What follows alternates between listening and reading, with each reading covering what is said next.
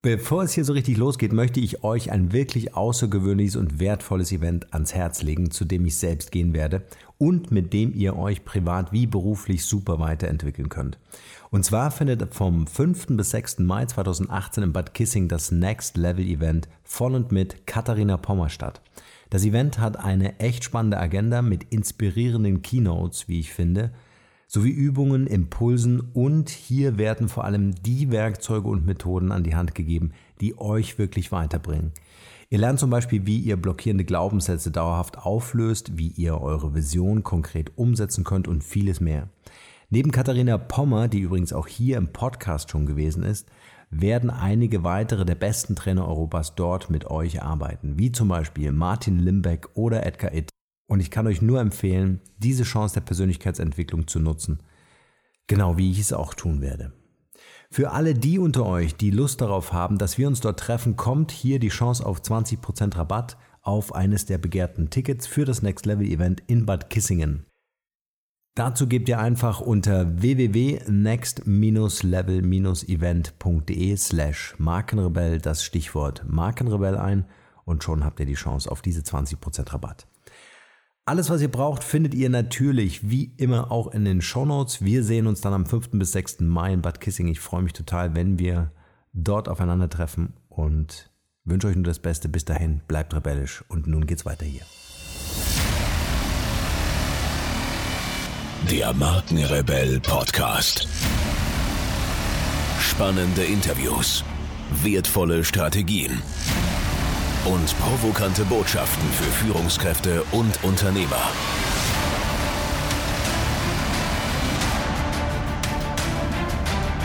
Stell dich den Herausforderungen der Digitalisierung und setze als Marke ein Zeichen. Von und mit Markenrebell Norman Glaser. Yes, here we go. Herzlich willkommen zu einer weiteren Podcast-Interview-Folge. Vielen Dank für eure Zeit und schön, dass ihr wieder reinhört.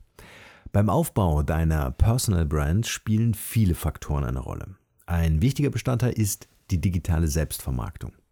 Glücklicherweise bietet das Internet und die sozialen Medien heute gute Möglichkeiten, um deine Marke auszugestalten und dir mit Strategien des Online-Marketings die nötige Aufmerksamkeit zu sichern. Mit kreativen Ideen, einem Konzept und etwas Zeit und Geduld kannst du klar und deutlich in den virtuellen Raum ausstrahlen und zu einer starken, gut positionierten Marke werden. Wie das gelingen kann und worauf es dabei ankommt, darüber möchte ich mit meinem heutigen Gast sprechen.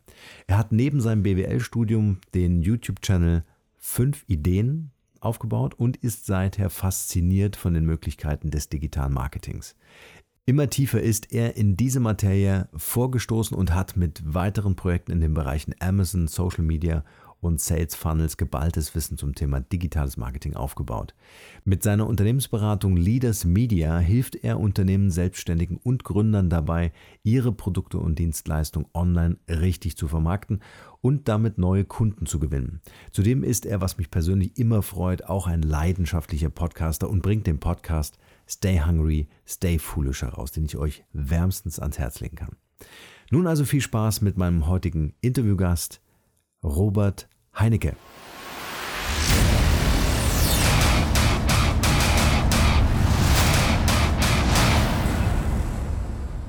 Ein Podcast-Kollege bist du ja auch noch sensationell. Ich wollte gerade sagen, also wenn du Zeit hast, äh, würde ich dir auch mal meinen Kalender rüberschicken. Yes, ja, gerne. Würde mich sehr freuen, dich natürlich bei mir einzuladen. Das machen wir. Wir müssen einfach die Botschaften in die Welt tragen. Und dafür ist ein Podcast Absolut. Äh, mein absolutes Lieblingsmedium, muss man dazu sagen. Ja. und deswegen. Und was? Podcast ist schon echt, hätte ich auch nicht gedacht. Ja, ich komme ja aus der YouTube-Welt und dann habe ich irgendwann den Schwenk vor einem Jahr auf Podcast rüber gemacht und dachte mir, ja, da gehe ich nicht wieder zurück. Ja. ja. Also muss auch sagen, großer Podcast-Fan seitdem. Ja. Aber wie geil, warum, warum so dieser Schwenk? Also wenn du sagst, YouTube-Welt ist ja Video und Audio ist schon auch so ein Thema, ne? Ja, ja, war eine Zielgruppensache, ja. weil ich wirklich selbst gemerkt habe, ich gucke super wenig Videos, mhm. aber höre halt extrem viel Audio. Ja. Und dann dachte ich mir, hm, warum sollte meine Zielgruppe viel anders sein als ich irgendwie? Ja. Und habe einfach gemerkt, dass wirklich über den Podcast ganz andere Menschen erreicht habe, mhm. die ich auch erreichen wollte. Und bei YouTube nochmal eine ganz andere Zielgruppe. Und ich dachte mir, krass, gleicher Inhalt, aber eine ganz andere Wirkung das war wirklich spannend zu beobachten. Wie ja. geil. Weil ich ähm, bin immer sehr überschwänglich, wenn ich über Podcast rede und lobe das ganze Teil in den Himmel und sage, äh, Podcast ist heute da, wo YouTube vor zehn Jahren war. Würdest du das unterschreiben? Ja. Ja, würde ich unterschreiben. Schon, ne? Also so viel, wie da jetzt auch im Moment getrommelt wird, auch immer mehr Leute sozusagen kommen mit guten Inhalten. Ja. Davon profitiert ja die ganze Plattform. Ja. Und was da auch mittlerweile schon an Traffic ist, ich begleite zwei, zwei Freundinnen von mir im Bereich Yoga und Ayurveda. Also wenn ich deren Downloadzahlen sehe, da wird mir aber schwindelig. Und da dachte ich mir so echt mit einem Klick und drei Folgen online und zack geht sowas irgendwie durch die Decke. Also das habe ich in der Form noch nicht erlebt auf keinem Kanal. Ne? Und ja. das war echt schön zu sehen. Ne? Sehr cool. Vielleicht können wir da nachher noch ein bisschen ähm, äh, mehr an Inputs raushauen für die Hörer hier, gerne, gerne. Ähm, um einfach so ein bisschen auch Thema digitales Marketing zusammenzukriegen mit äh, dem Thema persönliche Marke. Also wie kann ich es schaffen, mich mhm. selbst über digitale Kanäle als Marke aufzubauen. Aber bevor wir da einsteigen, vielleicht ganz kurz zu dir als Privatperson. Wer ist Robert Heinecke als Privatperson und was genau machst du heute beruflich? Mhm. Soll ich damit einfach mal starten? Leg los. Genau. Ähm, wer ist Robert Heinecke? Ich habe äh, mit Ach und Krach mein Abitur tatsächlich bestanden. Ich glaube mit 3,0. Absolut. Geil. Also äh, zu der Zeit habe ich mich auch sehr wohl gefühlt damit. Ähm, ich glaube, ich war wirklich einer der faulsten Schüler. Ähm, und dann ging es halt so los und mein Vater, ich weiß noch, das Gespräch mit meinem Vater, er meinte, Robert, dem Studium hast du jetzt die Chance, ein entspanntes Leben zu haben, wenn du Gas gibst und dann einen vernünftigen Job machst, oder du wirst es halt immer schwierig haben, wenn du auch das irgendwie in den Sand setzt. Und die Worte klingen irgendwie noch so in meinen Ohren und ich so, alles klar, Studium mache ich jetzt vernünftig. Ähm, und habe mich halt umgeschaut und mein Vater ist Unternehmensberater gewesen und ich dachte mir so, mit BWL kann ich nichts verkehrt machen. Und dann saß ich, bin ich nach Süddeutschland gegangen für ein duales Studium und saß in der ersten Vorlesung und meine Augen leuchteten wie sonst was. Also es war das erste Mal, dass ich wirklich mit Wirtschaftsthemen in Berührung gekommen bin und ich bin wirklich, also innerlich bin ich ausgerastet, weil ich mich so gefreut habe, weil ich dachte, hä, Lernen kann plötzlich Spaß machen und es ist genau mein Thema und ich habe es wirklich die drei Jahre verschlungen irgendwie ähm, und habe dann da meinen Bachelor gemacht und gleichzeitig bei einer Tochterfirma von Wirt gearbeitet. Mhm. Ähm, und habe nach den drei Jahren gemerkt, irgendwie das Thema Unternehmensberatung, man hört ja auch immer, der Apfel fällt nicht weit vom Stamm. Äh, und dieses Projektgeschäft, die Idee fand ich ganz gut. Bin dann nach Hamburg gegangen, habe hier an der Hamburg School of Business Administration äh, berufsbegleitenden Master gemacht während ich in der Unternehmensberatung gearbeitet habe, bei einer kleineren Boutique, die sich gerade auf Digitalisierung im Mittelstand äh, spezialisiert haben. Und das war wirklich, also das hat mir unglaublich viel gezeigt, was die digitale Welt schon irgendwie für Möglichkeiten hat. Und hm. gleichzeitig habe ich einfach gemerkt, dass Unternehmensberatung mein Thema ist. Ja. Und äh, während dieser Zeit lag ich irgendwann mal im Bett ähm, nach einem äh, Kiezabend und habe bei YouTube ein bisschen gestöbert und habe mir so Videos angeguckt. Und da bin ich über einen Kanal gestolpert, der nennt sich Fight Mediocrity, ein amerikanischer Kollege, der Bücher zusammengefasst hat, aber Sachbücher und die animiert hat. Und ich lag da im Bett und dachte mir, das brauchen wir auch in Deutschland. Ne? Also wirklich, ich hatte keine Ahnung von dieser ganzen YouTube-Welt, ich hatte keine Ahnung von der Internetwelt. Ich konnte bei Amazon irgendwie ein Buch bestellen, mehr konnte ich irgendwie nicht, aber ich dachte mir, ich mache jetzt einfach mal so ein YouTube-Video. Mhm. Hab das äh, zusammengefasst das war gefühlt das Einzige, was ich auch in einem BWL-Studium gelernt habe, zusammenfassen. Insofern ging das relativ von der Hand. Und dann habe ich mir jemanden gesucht, bei eBay Kleinanzeigen habe ich ein Inserat aufgegeben, dass ich eine Whiteboard-Animation suche, weil ich schon gemerkt habe, dieses Animieren von Büchern, ja. da werde ich kläglich scheitern. Und dann hat sich jemand gemeldet und meinte, eigentlich habe ich ein Whiteboard für mein Büro gesucht aber was hast du denn davor? Ne? Und daraus ist jetzt irgendwie der YouTube-Kanal Fünf Ideen entstanden, läuft, glaube ich, seit mittlerweile zweieinhalb Jahren. Wir haben über 60.000 Abonnenten, Krass. über drei Millionen Aufrufe oder sogar vier Millionen mittlerweile. Ähm, und es war mein persönlicher Einstieg in diese digitale Welt, weil ich mir dachte, krass, ähm, wir sind irgendwie zwei Jungs, mhm. die ein Spaßprojekt gestartet haben, wirklich auch keine, keine Ideen von Monetarisierung etc. hatten, aber das hat mir das erste Mal gezeigt, wie viele Menschen man irgendwie erreichen kann. Mhm. Und um auch so ein bisschen den Bezug sozusagen äh, zu deinem Thema herzustellen, was ich so nach und nach gemerkt habe, ist, alle kannten den YouTube-Kanal Fünf Ideen. in, in dieser Nische im, im Thema Persönlichkeitsentwicklung, aber keiner kannte Robert Heinecke.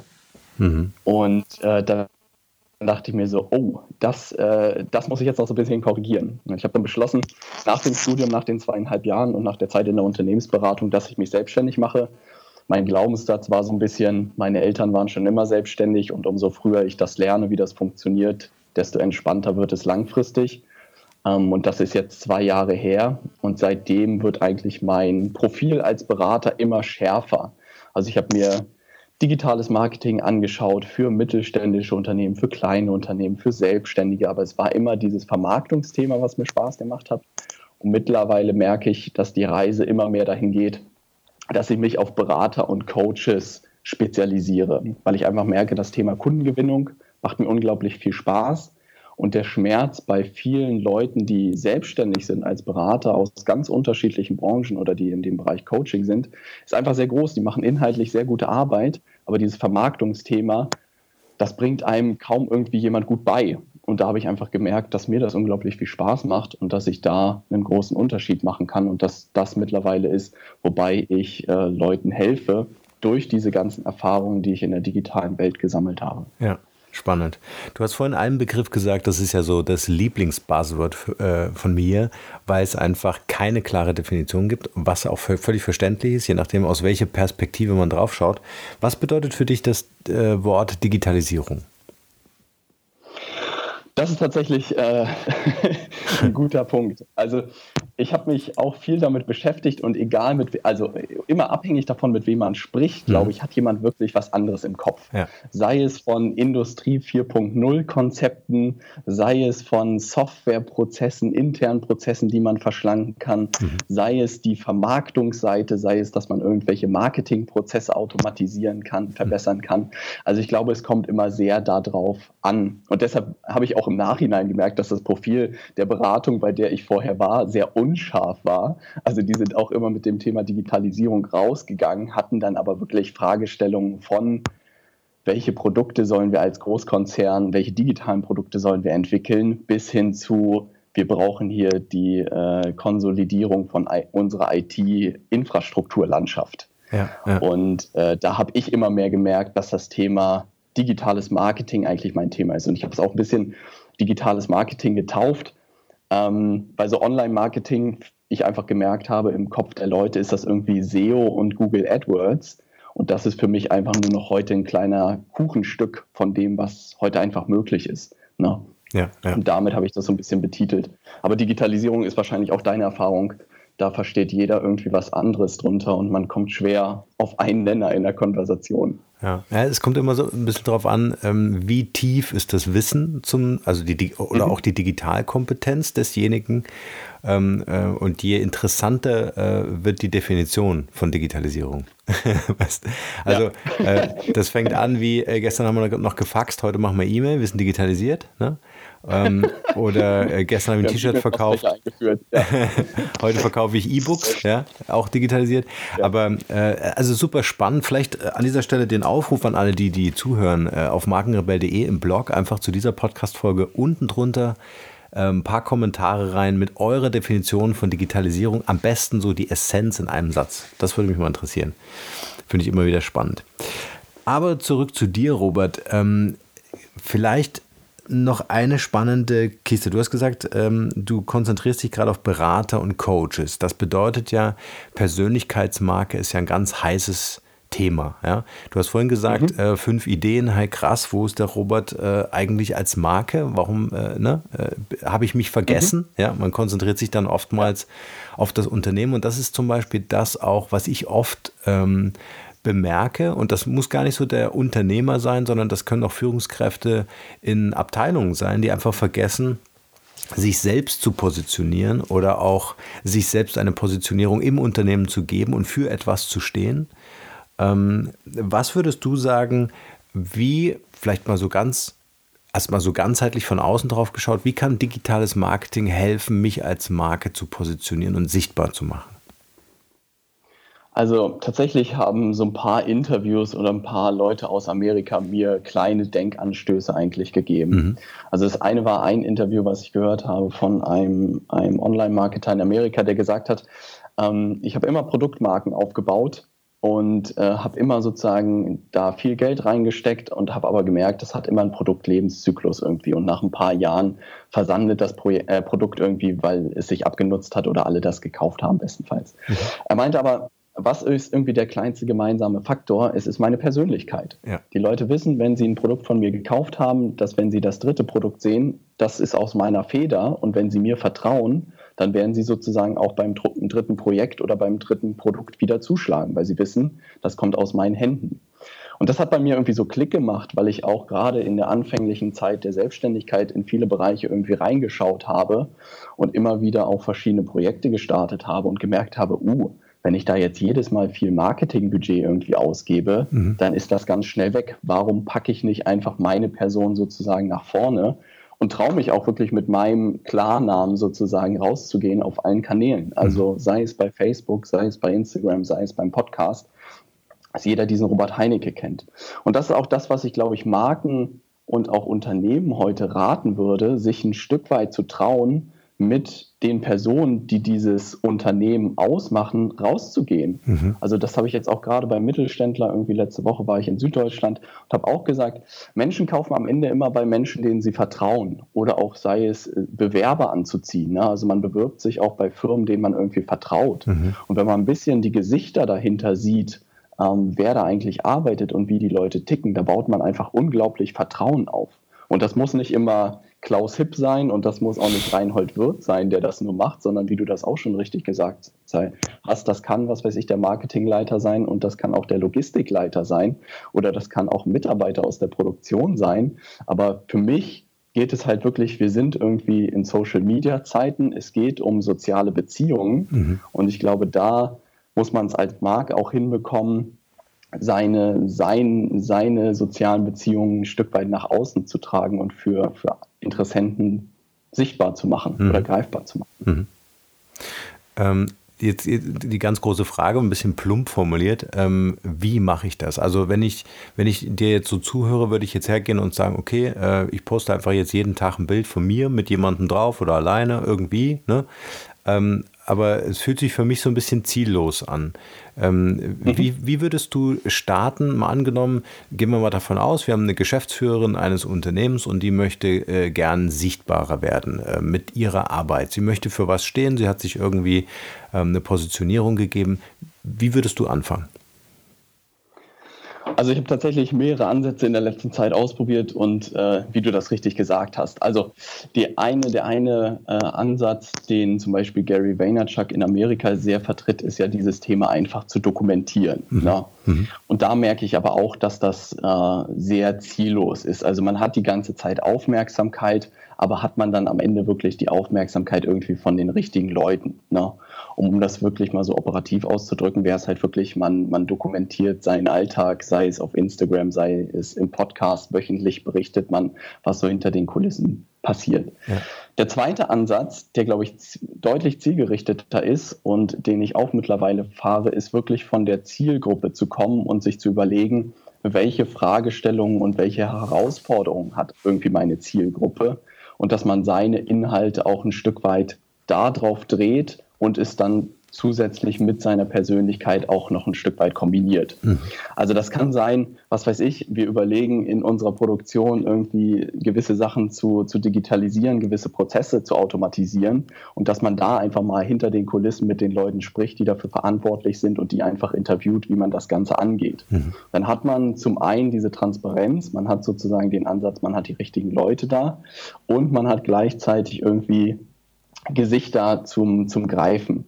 Und ich glaube, wenn man da in die Richtung geht und immer vom Kunden kommt, dass man da schon sehr viel Aufmerksamkeit machen kann. Ja. Also ich habe mal den Test gemacht bei zum, zum Beispiel bei YouTube oder so, wenn du da Industrie 4.0 oder so eingibst, mhm. da ist gähnende Leere. Ne? Und da dachte ich mir, wie viele Leute googeln nach solchen Themen oder ähnliche oder digitale Transformation, mhm. gähnende Lehre. Ne? Mhm. Und wenn man da wirklich gute Videos zu dreht und den Leuten vielleicht auch ein Konzept an die Hand gibt, wie man so ein Thema angeht, also ich glaube, da kann man sehr viel Aufmerksamkeit bei der richtigen Zielgruppe äh, bekommen. Mhm. Spannend. Jetzt ist ja nicht jeder eine Rampensau. Ja, also wenn ich an mich denke, dann äh, habe ich jetzt kein Problem, vor einer größeren Menschenmenge zu sprechen, aber ich bin jetzt nicht so der Gary V, der da ständig irgendwie ja. äh, auf der linken Schulter eine, eine Actioncam hat oder so und das Ganze aufzeichnen. Ja. Deswegen habe ich mich auch bewusst für Podcast entschieden, mhm. ähm, weil ich einfach sage, ähm, ich will auch mit schlecht gekämmten Haaren äh, geilen Content produzieren, der irgendwie wertvoll ist ja. für andere. Ähm, muss ich so aus deiner Sicht, um langfristig erfolgreich zu sein, muss ich so diese Rampensau sein oder kann ich auch mit einem Understatement-Image äh, irgendwie punkten? Also was ich in den letzten äh, Monaten wirklich beobachtet habe, ist, glaube ich, erstens sein Format zu finden, ja. ne? weil viele Leute trommeln immer auf unterschiedliche Kanäle. Was weiß ich, du musst jetzt bei YouTube sein, du musst jetzt Blogartikel schreiben, du musst jetzt Instagram haben, du musst einen Podcast machen. Aber am Ende, glaube ich, muss man sich selbst auch diese Frage stellen und die du dir ja dann auch gestellt hast. Ähm, wie möchte ich irgendwie gute Inhalte liefern und was ist mein Medium? Und es gibt ja wahrscheinlich auch einen Grund, warum du einen Podcast gestartet hast und nicht einen Blog gestartet hast, wo du irgendwie wahnsinnig lange Artikel schreibst oder als erstes die Artikel schreibst und dann irgendwie vertonst. Mhm. Und ich glaube, das muss man für sich selbst rausfinden. Ich habe auch gemerkt, das Video funktioniert, aber wie du selbst sagst, da mussten immer die Haare sitzen. ähm, und es war unglaublich viel Aufbauen, Hochladen, die Betreuung. Also es war ein unglaublicher Aufwand, YouTube zu betreiben. Und als ich dann einfach gemerkt habe, Podcast, ich kann wirklich die gleiche Botschaft rauskriegen, ich kann genauso Mehrwerte liefern, aber kann äh, mit zerzottelten Haaren im Büro sitzen, das hat für mich dann auch einfach, da hat es irgendwie Klick gemacht. Und ich habe gemerkt, schreiben kann ich überhaupt nicht. Also wenn ich äh, könnte, würde ich überhaupt nicht mehr schreiben und Fotos auf Instagram will auch keiner von mir wirklich sehen. ähm, und da habe ich einfach gemerkt, erstens sein Format irgendwie rauszufinden, ist man der Audit, also ist man irgendwie der visuelle Typ, ist man für die Kamera, ist man für Ton oder schreibt man gerne und dann sich wirklich auf einen Kanal zu konzentrieren. Mhm. Also das habe ich auch zu häufig beobachtet, dass Unternehmen bei Snapchat und bei Twitter sind, ähm, aber da einfach gar nichts passiert ja. und da sage ich lieber, sich einen Kanal rauszupicken und da richtig, richtig gu gute Arbeit über ja. längere Zeit zu machen. Ja. Und dann muss man schon viel falsch machen, dass es nicht klappt. Ja. Jetzt habe ich ja eingangs gesagt, dass du auch Podcaster bist. Ist natürlich auch super eigennützig jetzt äh, von mir, dich zu fragen, was sind so deine drei geilsten Hacks, äh, um wirklich einen Podcast äh, nach vorn zu kriegen? Also ich muss, also da habe ich alle möglichen äh, Sachen schon irgendwie ausprobiert ähm, und habe auch in der letzten Zeit sehr vielen Leuten dabei geholfen, ihren Podcast online zu bekommen, weil ich einfach gemerkt habe, wie viel er mir geholfen hat mhm. und ähm, wie viel tolles Feedback man auch am Ende bekommt, das auch für das Thema Kundengewinnung tatsächlich sehr interessant ist. Ähm, was ich gemerkt habe, dass es immer sehr auf den Markt drauf ankommt. Mhm. Also ich habe auch äh, einigen Freundinnen von mir geholfen, die zum Beispiel in Massenmärkten unterwegs sind, sowas wie Yoga, Ayurveda, Ernährung. Mhm. Also da waren wirklich drei Podcast-Folgen online und die hatten schon irgendwie 100.000 Downloads. Und ich saß da und dachte mir so, Krass. euer Ernst, ich mache das seit einem Jahr und ihr habt mit den drei Podcast-Folgen überholt. Ja. Und, dann, und dann sitzen sie da noch und sagen, ja, Robert, ist das gut? Und ich so, nicht euer Ernst. Kann man lassen. Und ja, kann man lassen, meinte ich auch. Und äh, dann gibt es halt so Sachen wie, wo man wirklich in Nischenthemen irgendwie ist. Und da habe ich einfach gemerkt, dass, dass Interviews sehr gut funktionieren. Also, dass man Leute interviewen muss und andere Leute eingeladen werden muss, die irgendwie bestenfalls schon Reichweite haben. Weil alles andere von außen irgendwie Traffic zuzuführen unglaublich schwierig ist. Also, ich weiß nicht, wie deine Erfahrungen da sind, aber für mich ist Podcast so ein bisschen mehr so ein Conversion-Tool, also wo man Leute die einen schon kennen, sozusagen nochmal von seinen Inhalten überzeugt oder auf dem Laufenden hält. Mhm. Aber es ist nicht so wie bei YouTube, wo du wirklich ganz neue Leute irgendwie reinbekommen kannst. Ähm, da bastle ich auch noch, aber natürlich alle Leute, die sich meine Sachen runterladen, landen sozusagen oder werden immer auf dem Podcast gelotst. Und das ist irgendwie der Weg. Und die Leute, die da ihren Weg finden, die bleiben dann auch häufig da drin. Ja. Ja. Also das ist auch meine Erfahrung. Reichweite kriegst du relativ schnell. Äh, mhm. Aber Interaktion, da musst du dich wirklich kümmern, weil du hast halt diesen Medienbruch. Ja. Ne? Also wenn die Leute hören über die Podcast-App auf dem iPhone oder wie auch immer, äh, dann ist es halt ziemlich äh, doof zu sagen, ey, kommt rüber zu Facebook und schreibt mir dort oder geht auf meinem Blog ja. oder so. Aber was ich ganz spannend finde, und das freut mich natürlich immer wieder, wenn du dann äh, irgendwie ein Feedback bekommst und ähm, die Person sagt, ey, ich höre dich schon seit einem Jahr, du bist Teil meines Alltages, ja. Und ja. Ähm, äh, jetzt wollte ich einfach mal Danke sagen oder dir was schicken oder was auch immer. Und äh, dann freut mich das natürlich umso mehr, dass es manchmal so sich anfühlt wie eine Blackbox, ja, aber ich meine, wenn ja. dir dann ein paar tausend Leute wirklich jeden Tag zuhören, das ist natürlich schon auch ein krasses Feeling, ja, dass die dann auch drauf warten und sich drauf freuen.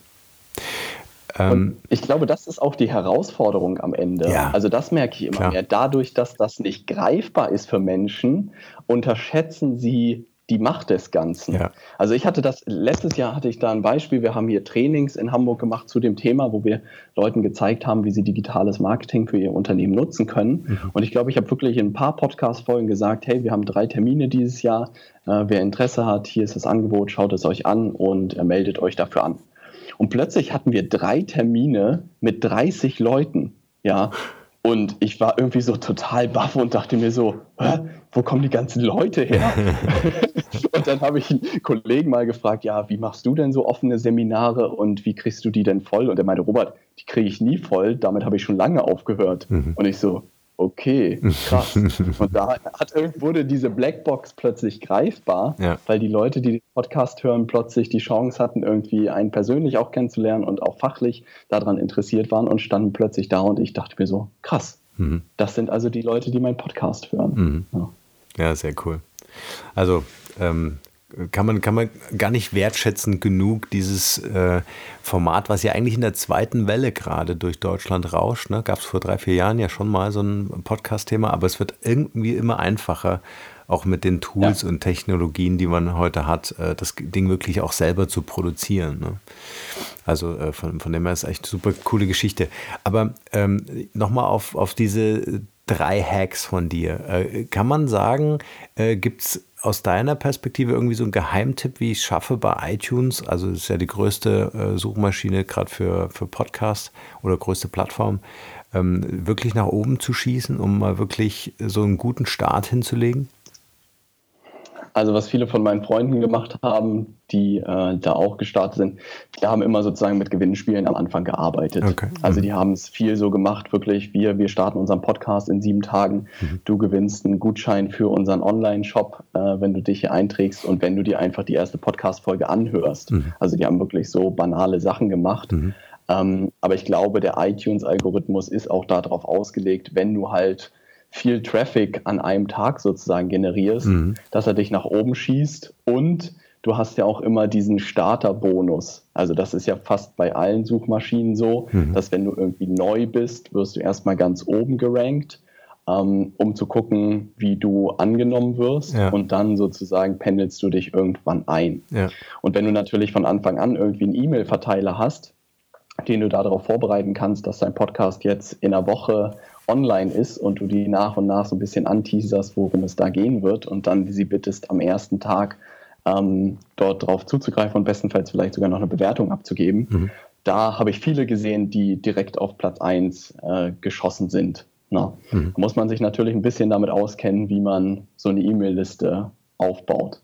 Na. Mhm. Aber viele haben natürlich auch in ihrem Unternehmen, in ihren Freundeskreise irgendwie Leute, die man anschreiben könnte. Und ich glaube, wenn man da, keine Ahnung, 100, 200 Leute zusammenbekommt, dann, dann reicht das sogar schon, da unter die Top 10 in der jeweiligen Branche zu kommen oder Kategorie zu kommen. Mhm. Sehr cool. Also ich glaube, wir tauschen uns nach dem Podcast einfach nochmal aus, dass ich Sehr mal gerne. von dir den Markenrebell durchleuchten lasse. Ähm, wie wichtig, äh, glaubst du, ist in diesem ganzen digitalen Marketing-Thema äh, das Thema Emotionen? Also ähm, ähm, egal auf welchem Weg ich versuche, Emotionen zu transportieren, über Bilder, Video, Audio, whatever, äh, was glaubst du, ist so der richtige Mix jetzt auch im Hinblick vielleicht auf klassisches Content-Marketing? Also ich habe tatsächlich, also das ist eine super spannende Frage und ähm, umso mehr man sich, glaube ich, auch mit Psychologie beschäftigt, mhm. Also merkt man das halt, wenn man Schwäche zeigt, auch als Mensch und auch gewisse Emotionen einfach auf der anderen Seite auslöst, dass man dadurch einfach sehr viel Vertrauen und Verbindung aufbaut. Ich habe vor ein paar Wochen eine Podcast-Folge dazu gemacht, worüber kein Unternehmer spricht und habe ein Stück weit gesagt, wie viel man eigentlich jeden Tag ins Gesicht bekommt. Ja, mhm. und also wirklich komplett offen und transparent habe ich den Leuten gesagt, dass es an vielen Stellen echt ein Kampf ist. Alle Leute reden immer nur, wie, wie toll alles ist, ne? und keiner zeigt sozusagen auch die Schattenseiten des Ganzen. Mhm. Habe wirklich total Schwäche gezeigt. Und ich habe so viele Nachrichten wie noch nie bekommen danach, mhm. ähm, weil ich einfach Emotionen ausgelöst habe, weil mhm. die Menschen sich damit identifizieren konnten. Sie konnten sich in dem, was ich erzählt habe, wiederfinden. Und ich habe einfach gemerkt, dass dieses Fachliche und den Test habe ich jetzt letzte Woche bei einem Vortrag hier in Hamburg gemacht. Da waren viele Redner vor mir, die fachlich unglaublich, also um Längen sozusagen besser waren, wahrscheinlich in ihrem Fachgebiet mhm. sozusagen. Mhm. Aber ich habe einfach eine Kombination gemacht aus meiner persönlichen Geschichte und auch wirklich meinen Fehlschlägen und gleichzeitig den Leuten sozusagen meine Inhalte vermittelt. Mhm.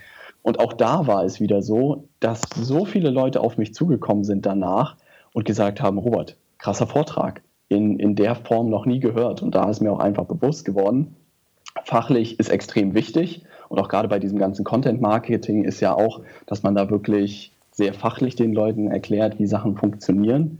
Aber dass, wenn man das gerade bei so einem äh, persönlichen Medium wie dem Podcast noch mit eigenen Emotionen, mit eigener, mit einer eigenen Stimme sozusagen versehen kann, dass es dann nochmal einen ganz anderen Twist irgendwie bekommt. Ja, ja.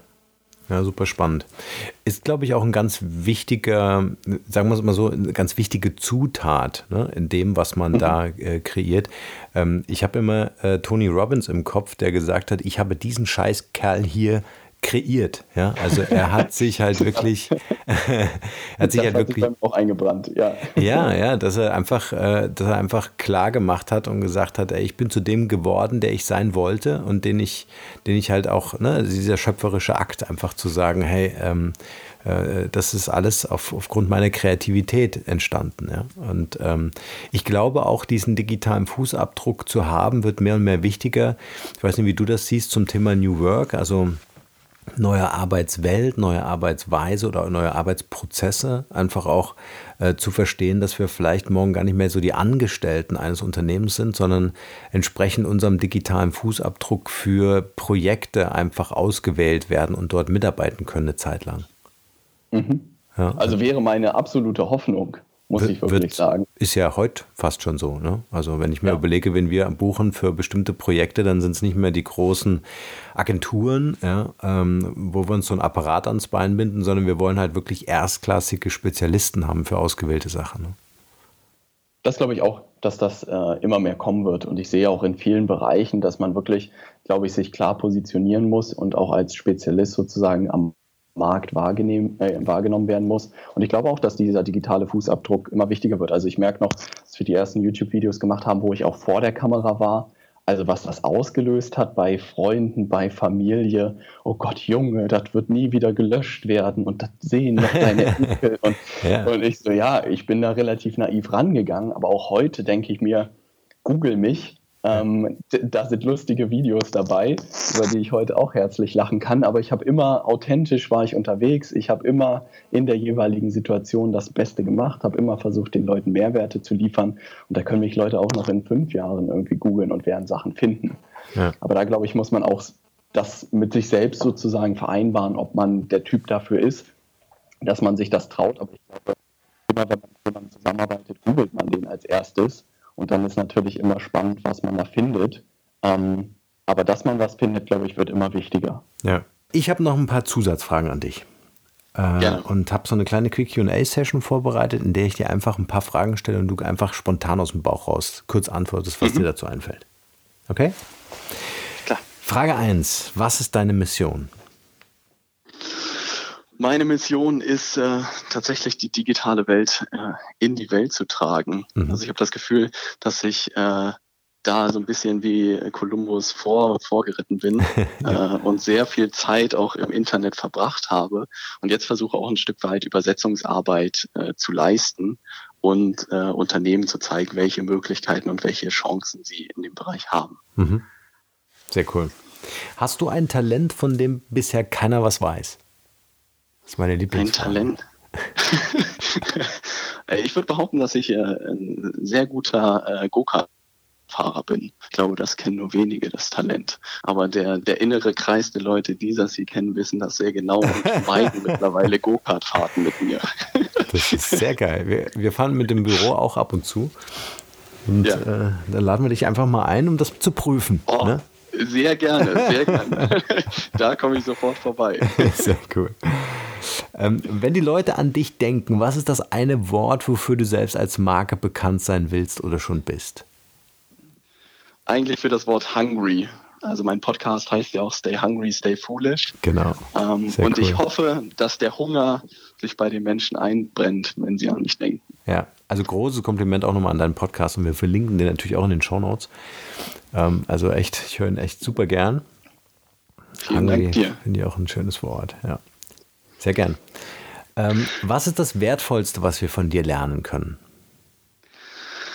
Das Wertvollste. Mittlerweile merke ich, ähm, dass es eine sehr laute Welt irgendwie geworden ist. Mhm. Und ich habe immer mehr das Gefühl, also umso mehr ich mich auch in den letzten Monaten wieder ausgeklinkt habe aus dem Internet und über so grundlegende Sachen nachgedacht habe, umso also umso mehr strategisch ich an solche Sachen auch rangegangen bin, umso erfolgreicher sind alle meine Projekte irgendwie geworden. Mhm. Ich habe das Gefühl, wir, wir verlieren uns sehr viel in der täglichen Hektik und dass wenn man wirklich sich mal so komplett rausnimmt und so auf 10.000 Metern sozusagen auf sein Leben guckt, dass das sehr helfen kann. Und da versuche ich auch gerade meine Hörer so ein bisschen hinzubekommen, dass überall sind irgendwelche Trends und das muss man machen, das muss man machen, das muss man machen, aber dass man so ein bisschen auch sich zurücknimmt und überlegt, wie passt das jetzt für mich und für mein Projekt irgendwie rein. Mhm. Und äh, das hat wirklich bei mir extrem viel verändert und tatsächlich nicht gedacht, dass das so einen Hebel hat irgendwie. Mhm. Sehr cool. Kannst du uns äh, drei Internetressourcen oder auch Mobile Apps empfehlen, die du regelmäßig einsetzt? Also was kann ich im digitalen Marketing gut gebrauchen? Ähm, tatsächlich kann ich äh, den Leuten gerne, also es gibt auf meiner Seite robertheinecke.com, habe ich so eine Toolliste zusammengestellt, mit denen ich am meisten arbeite. Sehr cool. Drei, mit denen ich am meisten eigentlich zu tun habe, mit denen ich fast alles abbilde in Projekten, ist erstens ClickFunnels. Das macht es einem sehr einfach, Landingpages und sogenannte Sales Funnels sozusagen zu bauen. Mhm. Ähm, also ich glaube, ich habe im Internet Seiten bauen alles durch, von WordPress über Jimdo, über was es nicht alles gibt. Und ClickFunnels habe ich mittlerweile, glaube ich, für alles irgendwie genutzt. Äh, unglaublich gut funktioniert. Das zweite ist für E-Mail-Marketing nutze ich Clicktip. Die haben so äh, tech-basiertes E-Mail-Marketing ähm, was sehr gut funktioniert. Und was äh, tatsächlich mein Lieblingstool mittlerweile ist, weil ich auch sehr viel einfach in diesem Ausbildungsbereich bin oder in dem Coaching- und Beratungsbereich, ist Kajabi. Ähm, die haben so eine All-in-One-Lösung für Online-Kurse entwickelt. Mhm. Und äh, das, also ich weiß nicht, ob du das mal gemacht hast, aber wenn man so Online-Kurse früher irgendwie schon alleine online schalten wollte, mhm. mit diesen ganzen Plugins und Videos hochladen bei Vimeo, also da habe ich eine Woche gebraucht. Und jetzt mit Kajabi brauche ich da nicht mal mehr einen Vormittag, bis alles fertig ist. Mhm. Und äh, den werde ich nochmal eine Statue, glaube ich, bauen weil das so viel, so viel Zeit erspart hat. Und mit den dreien kann ich fast alle Projekte in meinem Bereich umsetzen. Ähm, und kann die wirklich eben uneingeschränkt auch ans Herz legen. Ja. ja. Wie viele Leute seid ihr jetzt eigentlich bei euch? Also wir haben so, ähm, also mein Ansatz ist äh, tatsächlich, glaube ich, relativ ähnlich zu deinem. Ich buche mir die Leute auch hm, äh, auf Freelance-Basis dazu. Mhm. Wir sitzen hier in einem Büro mit sechs Leuten, aber jeder hat auch sozusagen seine eigenen Projekte. Mhm. Und äh, ich merke auch, dass ich einen Großteil meiner Prozesse automatisiert habe und ich auch äh, merke, dass ich wirklich nur bei gewissen Projekten Leute dazu buchen muss und ansonsten aber irgendwie äh, gar nicht groß Aufgaben irgendwie abgeben könnte, wo ich jemanden den ganzen Tag beschäftigen könnte. Mhm. Und äh, das ist wirklich, also das ist für viele auch nicht greifbar, das ist das Spannende. Also weil auch gerade Unternehmensberatung war immer so, du brauchst irgendwie 30 Berater, um zwei Millionen zu machen. Ja. Und jetzt gibt es gerade in Amerika Modelle, wo es zehn Mann-Teams gibt, die im Beratungsbereich 20 Millionen machen. Ja. Und da dachte ich mir so, Halleluja, ja. die haben irgendwie eine ganze Branche da umgekrempelt. Und an den Jungs orientiere ich mich jetzt auch gerade ein bisschen, wie sie das gemacht haben. Ja. Ich glaube, im Digitalbusiness ist das sowieso eine ganz andere Geschichte. Also ich glaube, so in, in, der, in dieser alten ähm, Ökonomie äh, denkt man sich, okay, äh, du brauchst so und so viele Leute per Festeinstellung und so weiter, um leistungsfähig zu sein und einen Umsatz zu machen. Aber ja. ich glaube, gerade in der digitalen Welt musst du total agil, dynamisch auf die Markt ähm, äh, einfach reagieren können. Und da ist alles, was so, weiß ich nicht, 30 Leute oder mehr, das ist ja ein Klotz am Bein. Ja, da kannst du halt kein, kein Go-Kart mehr fahren. Da fährst du halt einen, einen Öltanker oder so. Ich wollte gerade sagen, aber für viele Leute ist das halt echt noch so eine Erfolgskennzahl. Ne? Also ich merke das auch Gesprächen, wenn ich bei Unternehmen war oder so. Ja, wie viele Leute seid ihr denn? Und ich sage so, ja, ich bin eine große One-Man-Show sozusagen. Ne?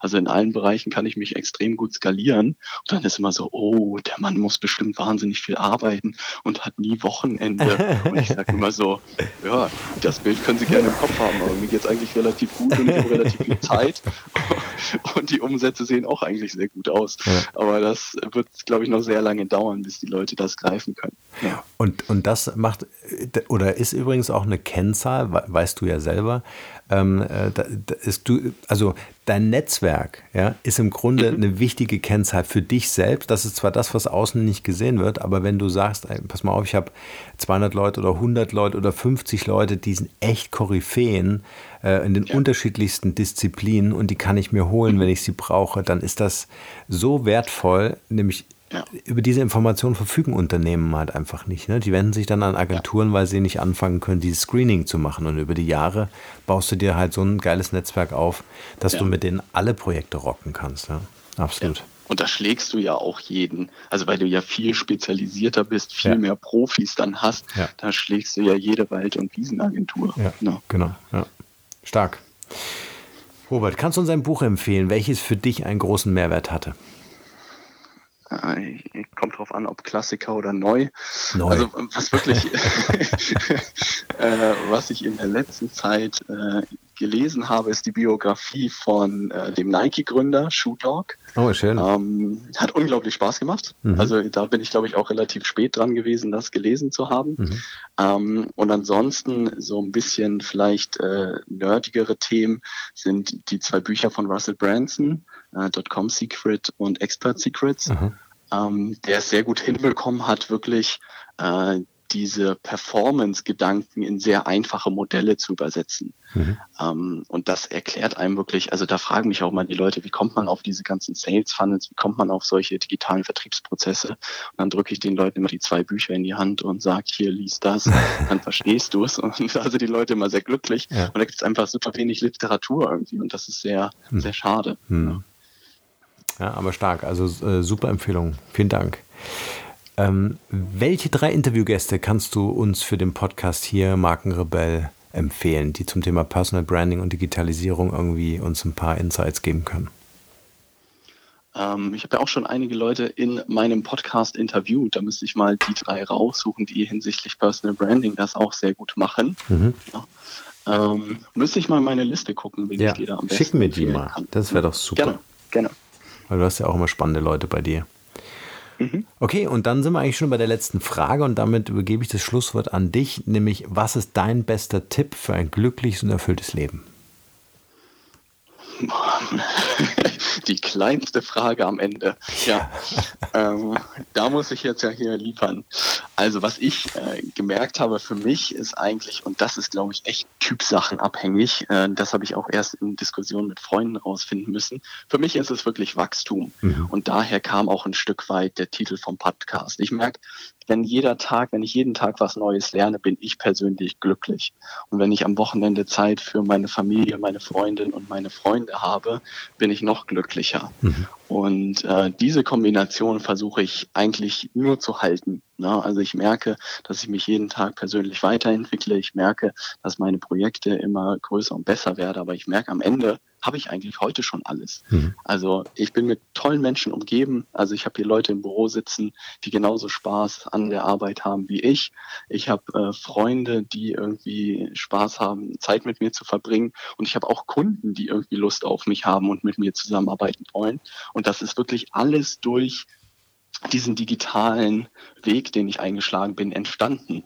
Weil stimmt, das ist vielleicht noch ein ganz spannender Faktor, den ich beobachtet habe. Wenn man mit seiner Persönlichkeit auch rausgeht, zieht man natürlich Leute an, mhm. die dich sympathisch finden. Klar. Weil ich behaupte, Leute, die dich nicht sympathisch finden, hören deinen Podcast auch nicht. Aber das Coole ist halt, dass meine Kunden plötzlich wie meine Kumpels sind weil die einfach mich schon durch den Podcast vorher kannten, mich sympathisch fanden, sich dann bei mir melden und sagen, hey Robert, kannst du mir helfen?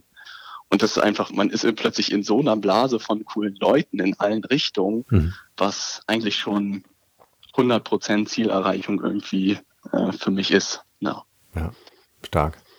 Ich glaube, das ist ein ganz äh, wichtiger äh, eine wichtige Erkenntnis und deswegen lassen wir das genauso stehen am Ende. Robert, ich danke dir von Herzen, dass du dir die Zeit genommen hast und dass du uns so ein paar Einblicke gegeben hast, wie digitales Marketing so die eigene persönliche Marke aufbauen kann. Es gibt noch unzählige Fragen, die ich noch äh, übrig habe äh, und ich bin sicher, der ein oder andere Zuhörer hat auch noch eine. Ähm, wenn dem so ist, uns einfach in die WhatsApp-Gruppe schreiben und ich lade den Robert einfach nochmal ein und dann beantworten wir den Rest. Sehr gerne. In diesem Sinne, vielen, Robert, vielen, Dank dir. vielen, vielen Dank und bis bald. Bis bald, mein Lieber. Ciao, ciao. Hier noch eine wichtige Info für alle die unter euch, die sich mit dem normalen E-Mail-Newsletter nicht zufrieden geben können, die noch ein paar Deep Dives vertragen können und zusätzlich eine wertvolle Content-Lieferung auf Ihr Smartphone für clever halten. Den empfehle ich unbedingt unseren neuen und vor allem kostenlosen Messenger-Service.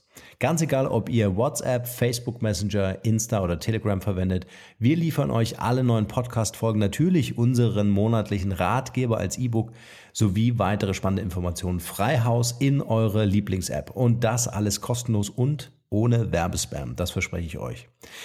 Geht dafür einfach auf unsere Website www.markenrebell.de und klickt im Menü oben auf den Punkt Service. Probiert es einfach mal aus. Es ist kinderleicht und seid gespannt, was hier in den kommenden Wochen so alles abgeht.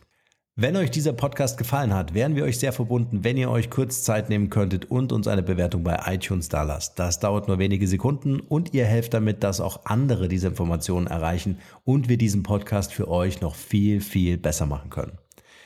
That's it. Alle Informationen wie immer in den Shownotes. Nur das Beste für euch und bleibt rebellisch. Bis bald. Ciao.